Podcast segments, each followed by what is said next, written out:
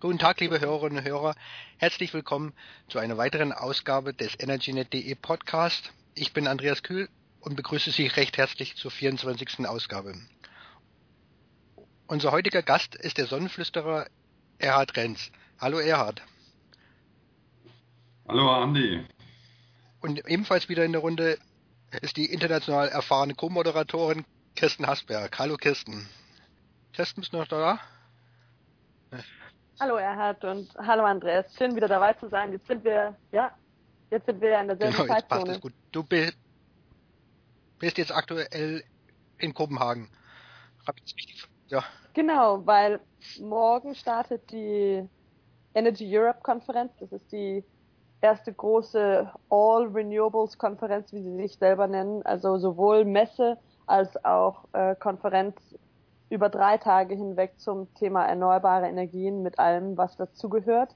Und ähm, ich bin dabei als äh, Ausstellerin mit Energy Democracy TV. Wir haben das so geplant, dass wir jetzt zum Abschluss der Crowdfunding-Kampagne, die ja am Wochenende endet, äh, zwei große Veranstaltungen haben. Denn zeitgleich findet in Frankfurt die Karma-Konsum-Konferenz statt zum nachhaltigen Wirtschaften. Und da ist Amanda Grosche, die auch am, äh, im, im äh, Energy Democracy Team dabei ist. Äh, sie ist dort und äh, wird Energy Democracy okay, Team dort. Okay, da ist ja noch einiges los und in, in, in, den letzten Tagen der Kampagne und, und da kann man sicher noch einiges erwarten.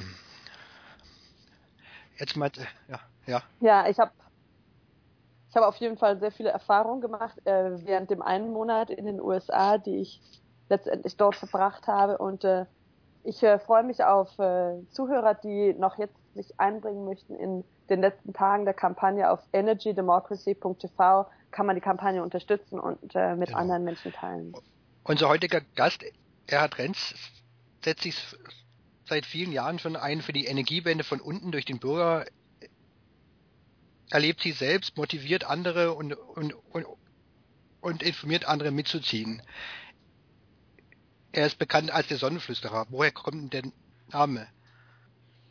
Ja, wir haben äh, vor, es sind fast zehn Jahren her, äh, äh, einen Baubeginn der weltgrößten Photovoltaikanlage äh, gemacht.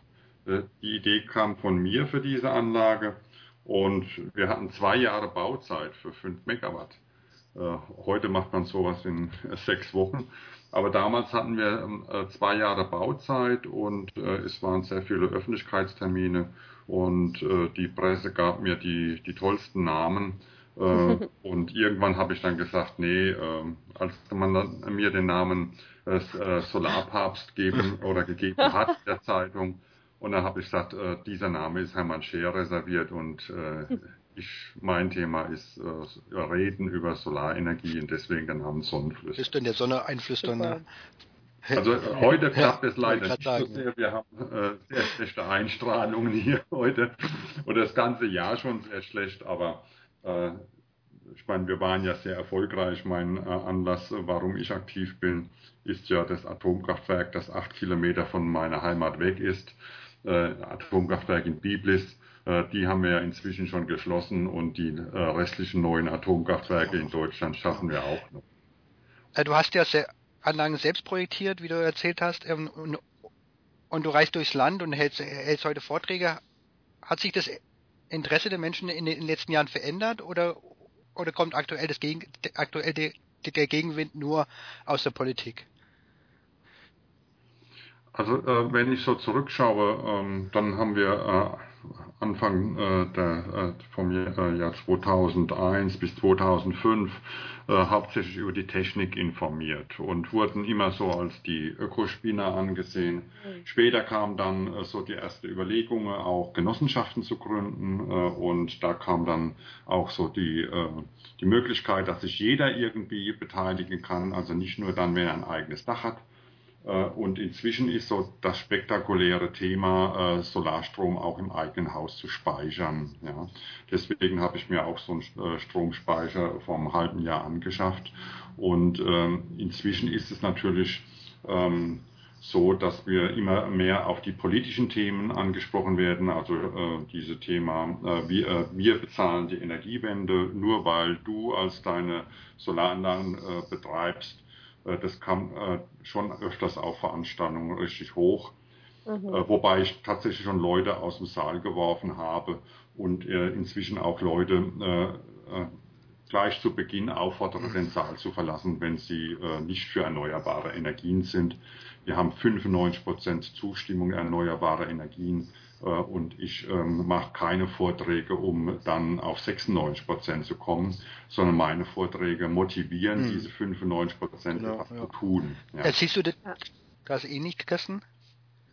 Hast du auch die Erfahrung? Ne? Ich finde es sehr interessant. Ähm, ich finde den Ansatz von, von dir, Erhard, äh, bei deinen Vorträgen äh, sehr interessant. Ich, ich finde es einfach schön, mal wegzugehen von diesem äh, Medien, äh, künstlichen Medienbild, wo eine Stimme immer eine Gegenstimme erfordert. Das war ja bisher die treibende Kraft für die Gegner der erneuerbaren Energien, genau das auszunutzen. Also dass dass äh, traditionelle Medien auch darauf gepolt sind, dass wenn, wenn, wenn es ein Argument gibt, dann müssen sie, wollen sie im Dienste der sogenannten Objektivität ein Gegenargument finden. Und so bekommt, also bekommen die fünf Prozent genau denselben Bühnenanteil quasi wie die 95 Prozent.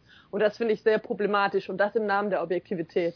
Äh, deswegen finde ich es sehr interessant, so wie du das formuliert hast, dass deine Vorträge sind nur für die 95 Prozent interessant. Ja. Ne? Das, ist, das ist wirklich eine, eine gute Pointe. Also, also, wir müssen uns verabschieden. Wir sind keine politische Partei. Hier in Deutschland hat äh, die CDU als größte Partei eine Zustimmung von 40 Prozent.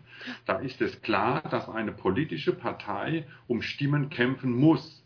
Aber wenn du 95 Prozent Zustimmung hast, dann musst du die Leute zum Handeln bewegen und nicht mehr versuchen, auf 96 Prozent zu kommen. Das kann nicht unser Ziel sein. Wenn wir diese 95 Prozent zum Handeln bringen, und ich fordere Sie immer auf, eine Klimakonferenz zu machen am Kaffeetisch. Also am nächsten Morgen am Kaffeetisch mit der Familie zu diskutieren, wo man Energie einsparen kann oder wo man investieren kann in erneuerbare Energien. Im kleinen Rahmen und nicht auf der großen Ebene. Und äh, das ist ja auch äh, so das Spannende, was ich jetzt sehe, Kirsten, was, was du machst, ja, dass mhm. du weltweit agierst und, und ähm, unser deutsches Vorbild, was wir hier machen, ja, der erneuerbaren. Energiewende, dass wir diese äh, in Deutschland schaffen, aber dann auch übertragen auf äh, weltweit. Und da brauchen wir genau solche Leute wie dich. Ja, ja vielen Dank. Also ich, ich sehe genau den Bedarf, dass es so viele Erfahrungen gibt in Deutschland und Dänemark, die international schon bekannt sind, aber erstmal als so ein distanziertes Vorbild, so die machen das, aber das können andere wahrscheinlich nicht wirklich nachmachen. Und das zu zeigen, dass es wirklich möglich ist, die, die besten Beispiele zu nehmen und, und da die, ähm, die, die Policies, ich bin zu lange in den USA gewesen, die äh, äh, Rahmenbedingungen äh, auch in anderen Ländern so zu setzen, dass man ähnliche Ziele erreichen kann. Ähm, das, das ist wirklich wesentlich. Wobei es jetzt wirklich auf den Punkt kommt. Also das Vorbildmodell Deutschland, Vorbildmodell Dänemark muss ja erhalten bleiben, um überhaupt diese Kommunikation international machen zu können. Deswegen sind die Bundestagswahlen so entscheidend. Und ich rede jetzt nicht von irgendwie der, der Parteifarbe eigentlich an sich. Die Energiewende könnte theoretisch in allen Parteien zu Hause sein. Es lässt sich mit allen ideologischen äh, Hintergründen für eine dezentrale Energiewende argumentieren, nur, nur nicht alle Parteien tun es. Ähm, das Interesse international ist, international ist ja sehr groß. Wir werden ja genau beobachtet, wie wir uns verhalten, wie wir uns, uns entwickeln. Ist das auch was, was du festgestellt hast? Oder, oder, oder, oder immer wieder fest, feststellst, Kirsten, du, du bist gut vernetzt? Ja, auf, auf jeden Fall. Wobei ähm, es für viele Länder dann auch interessant ist, die Beispiele im eigenen Land hervorzuheben. Ich arbeite zusammen mit einer Gruppe in San Francisco, die den Film The Future ja. of Energy im Augenblick drehen. Und die haben sich dafür entschlossen, dass sie den Hauptteil des Filmes mit amerikanischen Beispielen füllen. Das ist wichtig. Ja. Ähm, um zu zeigen, dass es sie, ja, um zu zeigen, dass es sie auch dort gibt, damit die Identifikation bei einem amerikanischen Publikum stärker wird, so dass man die natürlich relativ weniger Fälle gibt es da für die dezentralen genossenschaftlichen äh, Energieanlagen von erneuerbaren Energien. Aber genau die hervorzuheben, äh, das gibt dann eine Identifikation beim äh, Zuschauer. Und dann das mit dem deutschen Modell zu verbinden, das glaube ich ist eine, ist eine, ein, eine gute, ein guter Weg. Das hört sich jedenfalls sehr spannend an. Ähm, eine Frage, Frage an Erhard. Welche Rolle spielt der neue, der Solaranlagenbetreiberclub? Ja, äh, wir haben, ähm, als, ähm, als wir diese weltgrößte Anlage gebaut haben, wurde es ja mit einer GmbH und Co. KG äh, finanziert. Mindestfinanzanteil waren 50.000 Euro. Und äh, bei meinen äh, Vorträgen habe ich dann festgestellt, diese Leute sind ja überhaupt nicht gekommen zu meinen Infoveranstaltungen. Und das war so der Anlass für mich, äh, äh, ein anderes Projekt zu suchen, wo wir dann wirklich in die 100-Euro-Ebene reingegangen sind. Ab 100 Euro konnte man sich dann bei Genossenschaften beteiligen. Mhm. Und später haben wir inzwischen ja äh, jetzt über eine Million, 1,3, 1,4 Millionen Photovoltaikanlagen in Deutschland. Aber wir haben zwar äh, verschiedene Solarverbände, aber noch keinen, der sich gezielt nur für diese Interessen der genau. Betreiber äh, einsetzt. Und ähm, deswegen haben äh, wir ähm, äh, uns deutschlandweit eigentlich äh, zusammengeschlossen. Wir sind 14 Leute bei der Gründung gewesen, haben das sehr lange gründlich vorbereitet und sind jetzt an die Öffentlichkeit gegangen und suchen Mitglieder und wir wollen nur die Interessen der Betreiber äh, äh, vertreten. Ähm, wir sind Kraftwerksbetreiber, auch wenn wir nur eine kleine 5 kW-Anlage haben. Aber wenn die 5 kW-Anlage 20 Jahre mal am Netz war äh, und dann äh, steht man ziemlich alleine da, wenn man seinen Strom vermarkten will. Ja, zum Beispiel. Genau. Ja, wie, wie interessiert sind die Anlagenbetreiber, sich zu vernetzen, zu verbinden mit anderen? Geht es auch um, auch um Erfahrungsaustausch oder, oder, oder, oder wirkliche Unterstützung, so wie, so wie, der, so wie für die Autofahrer der also wir haben ja ADAC? Ja, also ähm, mhm. wir, wir ähm, wenn wir äh, erklären wollen, was äh, der Solarbetreiberclub äh, machen soll, dann denke ich, ist das beste Beispiel äh, der ADAC, der sich ja auch ähm, rund um alle äh, Probleme des Autofahrers kümmert. Äh, und die Photovoltaik wird ähnlich sein. Automobil ist emotional und Photovoltaik ist für mich auch äußerst emotional.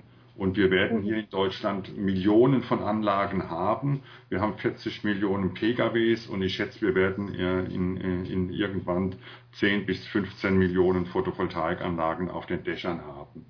Und äh, wir haben äh, als zweiten Vorsitzender, ich bin ja erster Vorsitzender, den Jürgen Haar, äh, der äh, das Photovoltaikforum betreibt. Mhm. Und dort äh, sind ja äh, auch zigtausend Leute angemeldet, äh, sicherlich aktiv, äh, vielleicht nur ähm, ein paar tausend, ja, äh, die dort äh, permanent äh, diskutieren, wie die, die Weiterentwicklung äh, im Photovoltaikmarkt ist. Und dort haben wir eigentlich unsere Basis. Dort haben wir ähm, auch die ersten ähm, Aufrufe gemacht. Und die Rückmeldung ist äh, so gewesen, dass wir äh, so um die 500 Leute äh, sich bereit erklärt haben, mitzumachen. Und jetzt sind wir gerade so in der Phase, dass wir diese 500 Leute auch aktivieren müssen. Es ist schwierig jetzt von, äh, mit 14 Leuten äh, die ja äh, in der Regel ehrenamtlich alle arbeiten oder alle ehrenamtlich arbeiten äh, und alle noch einen normalen Job haben, jetzt so einen Verband auf die Beine zu stellen und die anderen, die gerne mithelfen wollen, ja, zum hm. Arbeiten zu Klar, das ist immer. Hm. Wer kann da Mitglied werden oder kann man das sich, sich an jemanden wenden? Also äh, wir haben äh, die ähm, Homepage solarbetreiber.de und dort kann man ähm, äh, sich die Formulare äh, runterladen und kann sich auch informieren über die Leute, die da beteiligt sind. Äh, und ähm, wir haben einen Mitgliedsbeitrag von 60 Euro im Jahr, äh, allerdings inklusive Umsatzsteuer. Äh, und äh, wir haben auch ganz bewusst äh, nach intensiver Prüfung uns dafür entschieden, dass wir keine Gemeinnützigkeit anstreben. Es wird immer wieder nicht verstanden, warum wir keine Gemeinnützigkeit wollen. Aber wir wollen ja einen wirtschaftlichen Betrieb langfristig. Wir wollen ja den Leuten helfen, bei einer Versicherung zum Beispiel sich zu suchen oder entsprechende ähm, Gutachter zu, zu empfehlen. Also wie gesagt, äh, ähnlich wie es ja auch der äh, Automobilclub ja auch macht, ja, äh, dass man dann Rundum-Service mit anbieten kann. Mhm. Natürlich ist der Fokus zu Beginn ist als erstes mal diese Mitgliedergewinnung. Wir können eigentlich bundesweit nur etwas auf die Beine stellen, wenn wir viele Unterstützer haben. Und wir können auch nur auf die Politik einwirken, wenn wir eine gewisse Basis äh, Mitglieder haben. Und wir können ja nicht sagen, wenn wir 100 Mitglieder haben, wir sprechen dann für die eine Million Photovoltaikanlagen. Ja, das wäre, wäre meine nächste Frage. Wie, wie soll der Verein politisch aktiv werden? Will der Verein sich sich, sich einbringen, einbringen in Gesprächen mit der Politik?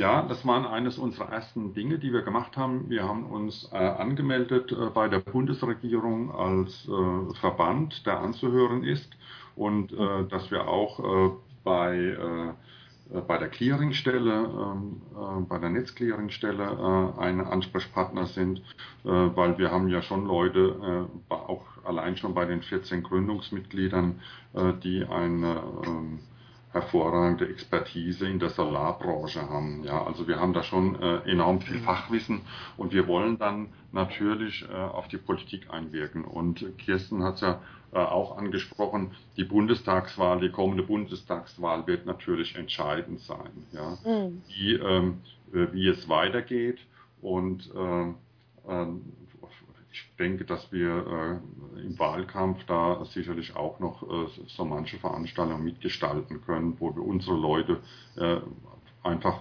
vorbeischicken können und mit den entsprechenden äh, Politikern nochmal reden oder auch den Wählern aufzeigen, was passiert, wenn sie diese Parteien wählen. Genau.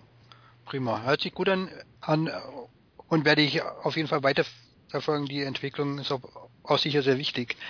Ähm, was mich auch noch, auch noch interessiert, ist, ist die Rolle der Kleinbetreiber von Photovoltaikanlagen. Die meisten An Anlagen sind ja, sind ja relativ klein, wie du sagst, 5 kW in, in dem Bereich. Das sind ja die meisten, wenn man sieht, die Dächer, da ist ja, ist ja, ist ja meistens, meistens in der Größenordnung. Die sind ja aber, aber, da, aber dennoch ziemlich wichtig. Will ich noch einen Einsatz einbringen von dem Bundestagsabgeordneten Josef Göppel von der CSU. Der hat mal, hat, hat mal einen schönen Satz der sagt, die Energiewende wird entschieden, entschieden mit dem Zugang der kleinen Anlagenbetreiber zum Stromnetz, weil, äh, weil einspeisen wird man trotz Eigenverbrauch immer und die Anlagenbetreiber brauchen aber immer, immer Zugang zum Stromnetz, damit die Energiewende funktioniert. Ja, da hast du recht, oder Josef Göppel hat recht. Ähm, also auch äh, ein hervorragender Streiter für die erneuerbaren Energien, auch wenn er von der CSU kommt, ja. Aber er hat ja bei allen Abstimmungen im Bundestag äh, für das Erneuerbare Energiengesetz gestimmt.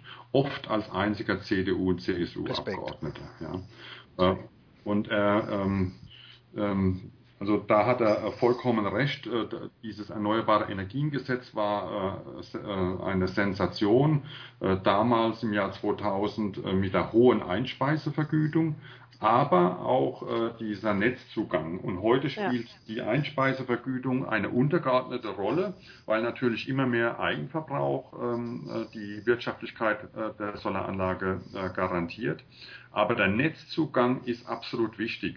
Und wir müssen äh, den Begriff der Grundlast äh, umdefinieren in Zukunft. Grundlast sind die erneuerbaren Energien, ja. Windkraft und Solarenergie. Und alle anderen haben sich an dieser Grundlast dann anzupassen.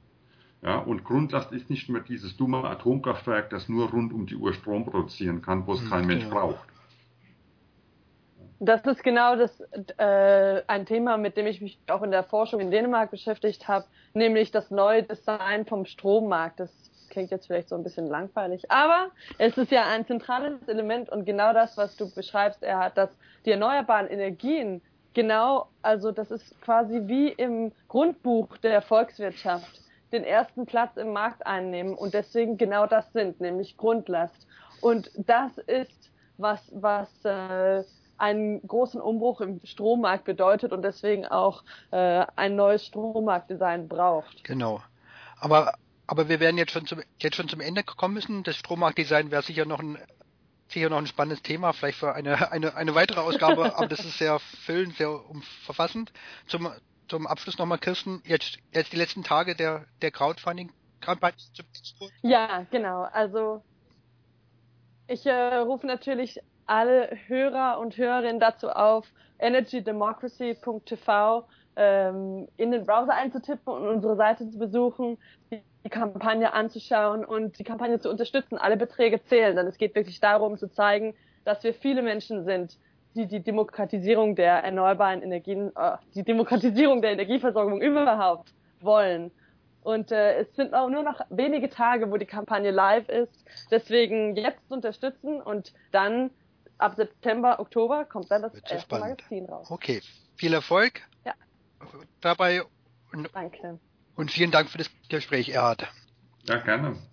Ja, Vielleicht noch gerne. eine kurze Anmerkung an, äh, gerade für Kirsten, ähm, ist schon der alte Herr Reifeisen, der diese Genossenschaften ja gegründet ja. hat, der hat schon damals ja. gesagt, was einer allein nicht kann, das können wir gemeinsam. Und es wird genau zu deinem Projekt passen. Also deswegen auch, Leute, beteiligt euch, wir packen das, wenn wir alle zusammenpacken und dann heben wir auch die Prima. Energiewende. Prima, genau. sehr schönes Schlusswort. Dankeschön. Danke, Erhard. Und vielen Dank fürs Zuhören, liebe Zuhörer, Zuhörerinnen und Hörer. Bis zum nächsten Mal. Tschüss. Tschüss. Tschüss. Zum Abschluss der heutigen Ausgabe spielen wir noch einmal den Song, den Kirsten aufgenommen hat für ihre Crowdfunding-Kampagne. Viel Spaß beim Zuhören.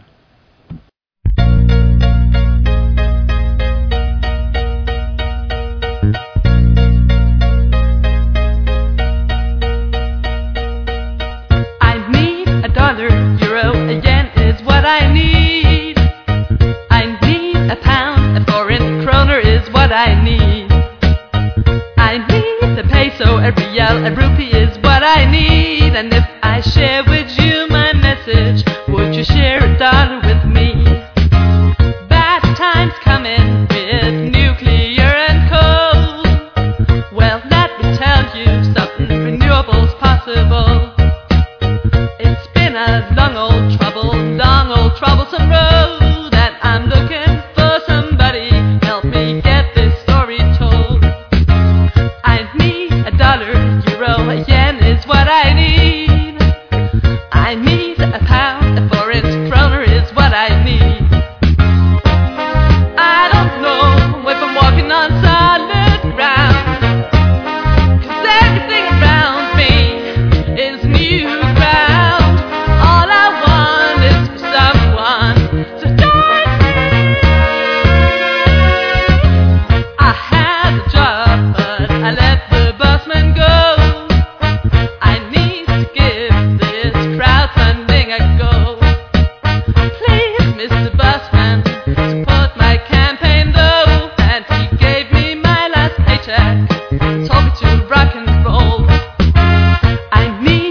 dollar zero again. yen.